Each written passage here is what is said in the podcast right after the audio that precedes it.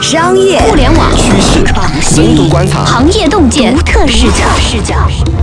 新商业观察，和你聊聊商业圈里的那些事儿。本节目由三十六氪高迪传媒联合出品。大家好，欢迎收听这一期的新商业观察，我是老马马金南，我是三十六氪的深度报道主编杨轩。嗯，春天来了哈，一年之计在于春，很多公司啊都会选择在这个呃春天啊这样一个万物勃发的这个季节，重新去做战略上的规划。那么果不其然呢，春节刚过不久，沉寂了很久的这个互联网的圈子啊，古典互联网，哎，古典互联网突然就爆出了大新闻啊！互联网圈终于呢，在和币圈、链圈抢新闻头条的战斗中啊，扳回了一局。对，这个大新闻其实就是说，阿里将在三个月内。按照九十五亿美金，九十五亿美金哦，这是一个真的，就是以前很多公司的梦想，就是说我能上市当成一百亿、一百亿美金的企业。对他要按九十五亿美金的价格收购饿了么的全部的股权，相当于说给饿了么整体的估值是一百五十亿美金。嗯。这个价格呀，其实也是刷新了中国互联网行业的并购的价格，呃，新纪录，是吧？阿里呢，在买买买的路上越走越远，越走花钱越多。对，也为那些终于能套现的投资机构，那些在饿了么苦战多年拿着期权的小伙伴们感到开心啊！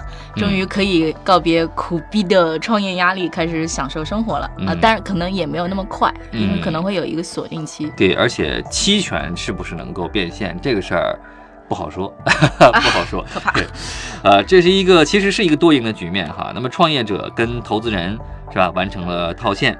那么不必非要等到上市那一天，是吧？提前呢享受了红利，呃，而且呢，阿里巴巴呀也可以安心的将饿了么纳入自己的这个新零售的体系里面，来增加对抗腾讯的呃底气。对，我觉得阿里这回算是终于下定决心了，因为我们之前能看到说阿里在饿了么上的投资是不断加注的，嗯，比如说一六年的时候，然后当时饿了么是从阿里和蚂蚁金服那儿拿了十二点五亿。美金的融资，嗯，然后到了一七年的六月，阿里又给了饿了么四亿美金，然后就这两轮下来的，呃，之后就是嗯，阿里联合蚂蚁金服啊，就控制饿了么的股份大概超过了百分之三十二。这个时候，其实就是我们从一些私下的渠道听到的消息是说，嗯，张旭豪的个人股份其实已经剩不了多少，可能也就几个点，嗯，就大概是这样，就低于百分之十，对吧？几个点，几个点，嗯。对，呃，其实这还没完哈。二零一七年的下半年呢，阿里呢又追加了一笔投资啊，总额是十亿美金啊，相当于给了一个独角兽过去哈。呃，当然呢，里面的一部分钱呢是用来收购百度外卖的。呃，这一路下来呢，阿里啊其实应该是呃想明白的啊，最终呢必然是要把饿了么收入囊中的。呃，投资呢投成了股东啊，又从股东呢又变成了主人。也许呢，从一开始就注定了的。甚至还有传言啊，未经证实是说，嗯，这次收购是因为说那个之前阿里和饿了么有那个对赌协议，嗯，然后最后饿了么赌失败了，嗯，所以最后就变成了收购。但是具体是真是假，咱们呃不得而知。呃，就算嗯不是对赌失败，那么饿了么最终也难逃被阿里收购的这个命运，因为后来几次融资呢。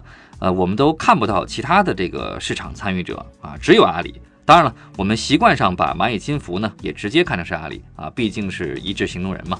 其实这样看起来，在生活服务就是线下的这个领域啊，就少了一个独立发展的独角兽。对。然后呢，其实你看看，就只剩下美团点评这么一家独立的公司。嗯。也就是说，王兴的新美大接下来呃面对面硬碰硬的。是阿里新零售的这个大的体系了，对，要要正面刚了，是吧？嗯，虽然饿了么先于美团，它呃先做了这个外卖的这个行业，但是呢，美团呢有点后来者居上的意思啊，用强大的这个团队执行力，呃，硬生生的就从饿了么手里面抢走了呃很大一部分市场。对，就是这个市场变化还是挺有戏剧性的。就是最开始阿里是把宝压在美团身上的，就是在百团大战的那个阶段，其实阿里。曾经是用五千万美金投资过美团，那个是二零一一年的事儿。嗯，那个时候其实美团还不是团购市场的老大。对，那时候老大是拉手啊，拉手网那个疯狂投线下广告的拉手网。嗯，对，其实因为我当时正好是在报道团购这个行业，嗯所以就是一方面我们能够感受到拉手特别的疯狂，就是特别的不计代价，嗯然后特别的粗放。嗯但另一方面，你不得不说，拉手的确当时你如果仅仅看市场份额的话，是最大的。对，而且从知名度上，从势头上看起来，拉手也是势头最猛的，对吧？嗯反正就急哄哄，然后要最大的市场份额要上市。对嗯对对，阿里的那个当时的五千万美金呢，对于美团来说，其实不仅是一种雪中送炭了，是吧？其实还有一种精神上的支持。嗯，对，就是我觉得阿里看好美团，其实也是嗯真的是一个挺懂、对挺懂行的表现。对，其实王兴不仅从阿里那儿拿了钱，而且其实他从阿里那个体系里面获得了一个特别宝贵的资产，就是甘家伟这个人。嗯，相对于对那笔五千万的美金呢，也许。呃，甘家伟的这个加盟才是对未来的这个美团最有价值的一件事儿，也是呃影响最为深远的一个事儿。嗯、因为甘家伟在阿里呢是有七千人的这个地推团队的啊，这样的人才呢，美团其实是自己不具备哈。那时候的美团急需是需要有地推经验的这个负责人，那么线下打仗的呃经验是美团所欠缺的。那么内部培养负责人呢，在那个时点上其实根本来不及，所以说甘家伟这个加盟呢，呃，是美团后来能够从众多的团购网站中突围出来的一个关键的因素。我推荐大家去看三十六氪深度部写的一篇特写报道，嗯叫做《十万地推铁军的十万手段》。嗯然后，其实我们是梳理了整个 O2O 地推铁军的这个沿袭的历史。嗯里面其实我们能看到说，整个这个地推的这个起始，就是从美团甘家伟开始，嗯所以我们听很多人都会认为说，然后甘家伟是地推行业的教父级的人物。嗯然后呢，而且就是说，他其实因为甘家伟以前在。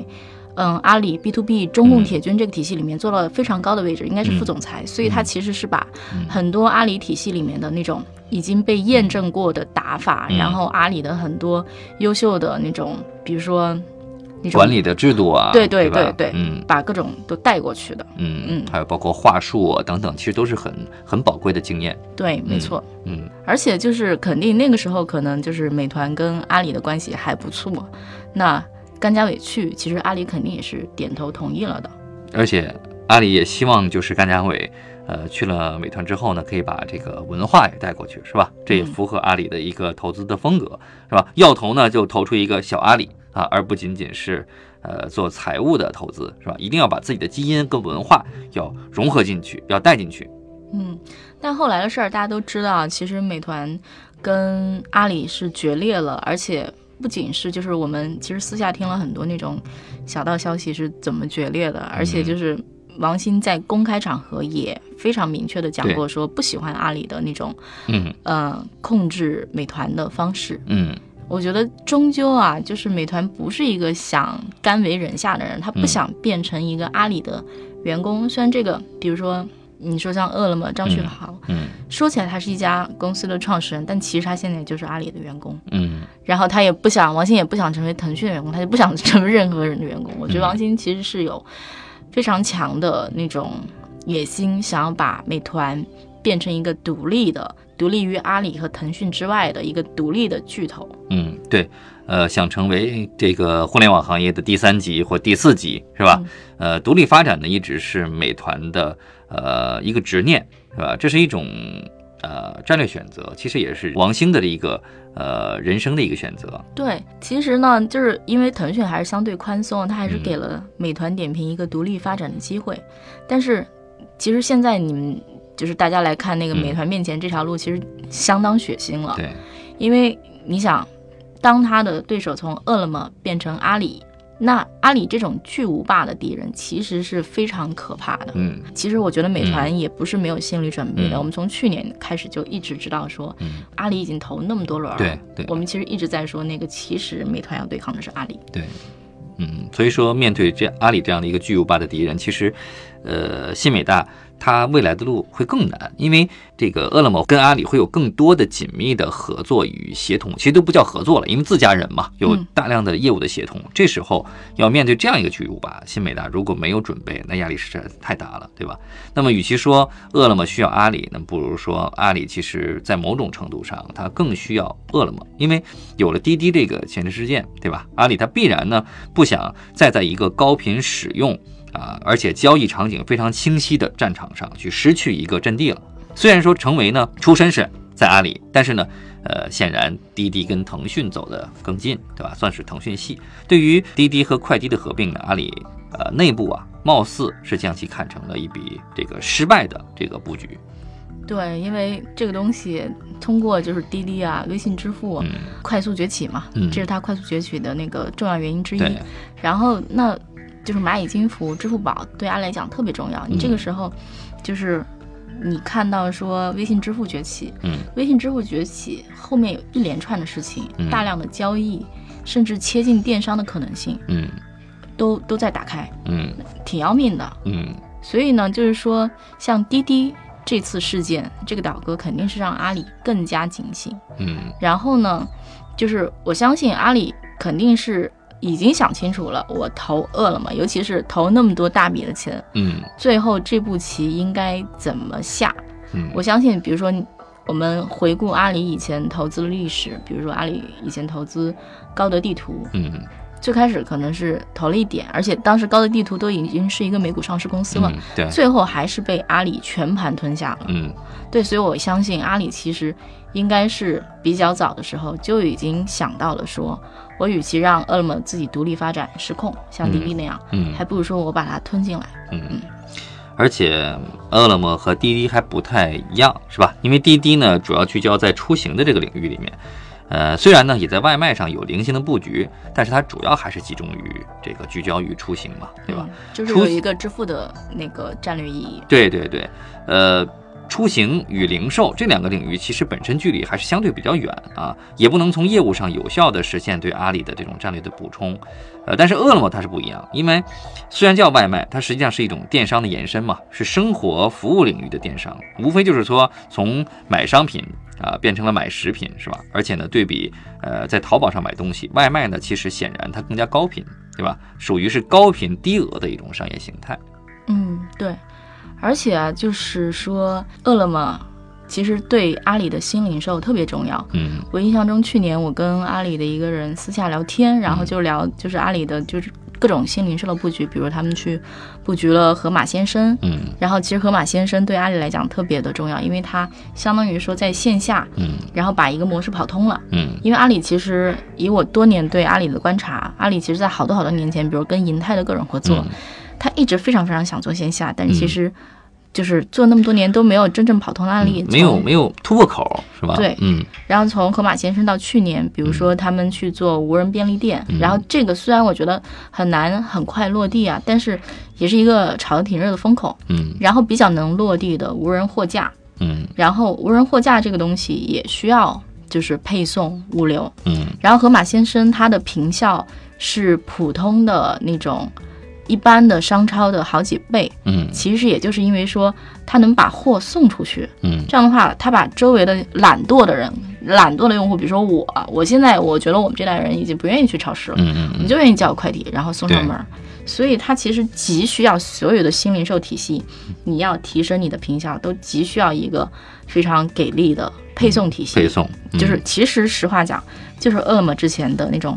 跑腿服务，嗯，把这种跑腿服务赋能到阿里新零售体系里的每一个环节上，嗯，这就像百度地图、高德地图一样，嗯，饿了么一定是新零售的一个底层的基础服务，嗯，相当于它是可能会变成阿里新零售的一个基础设施，对吧？基础设施提供商，呃，而且我听。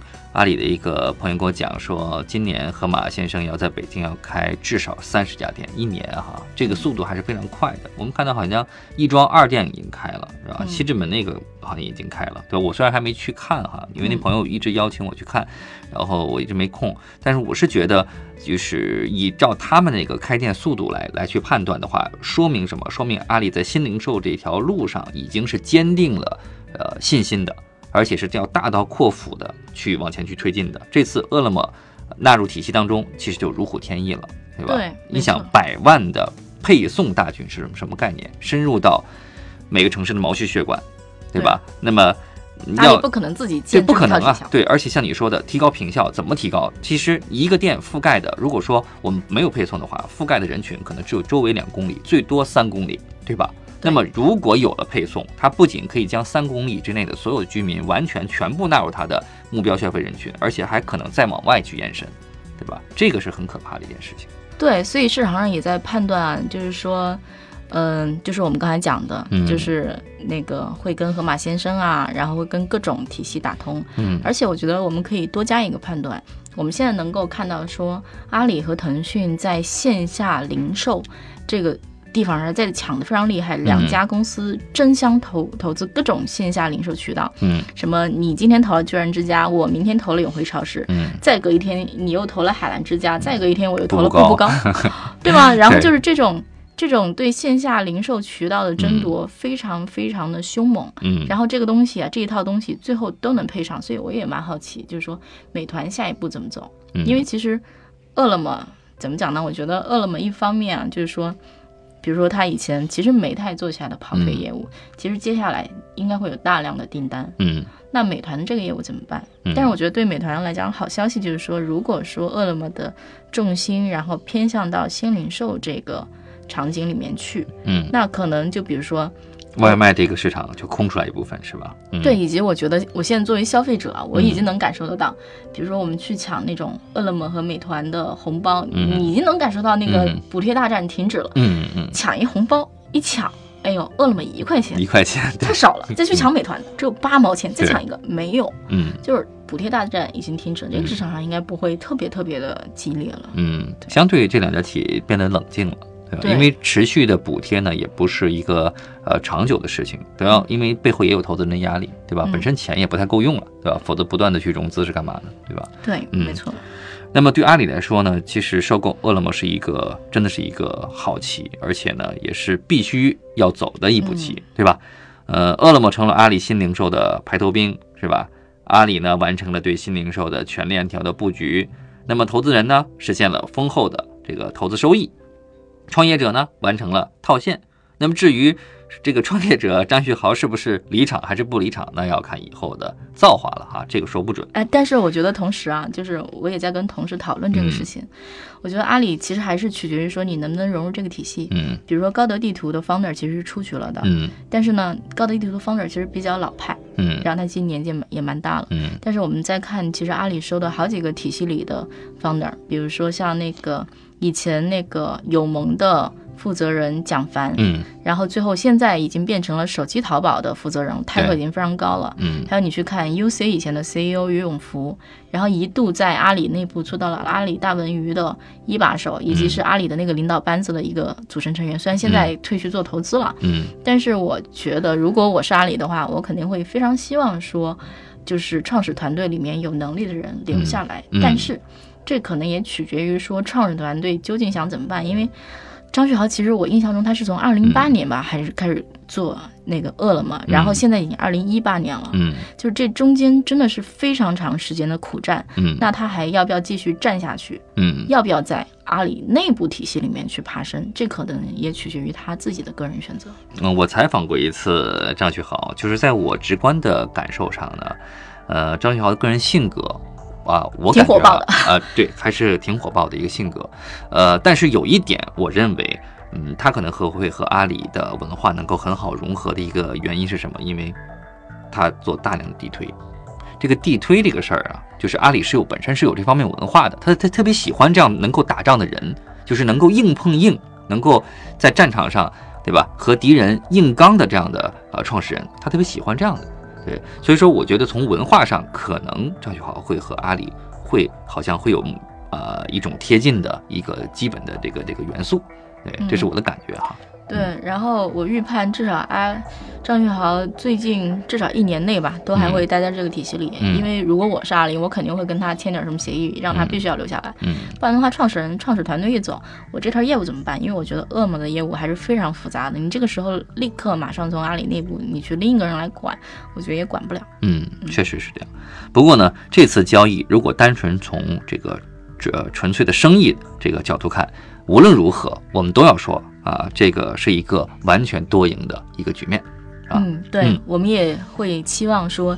这笔交易未来肯定会改变我们的生活，就是我们刚才讲的新零售那种。嗯，呃，我觉得至少那个配送服务可能会有有所提升吧。对阿里系的配送服务，嗯，而且配送的商品的种类也会增多，对吧嗯？好，嗯那让我们拭目以待。OK，好，感谢各位收听我们这一期的新商业观察。如果您喜欢我们的节目呢，就请呃点击评论啊、转发呀、或者点赞。也欢迎大家去下载三十六氪的 APP。那我们下次再见。不见不散。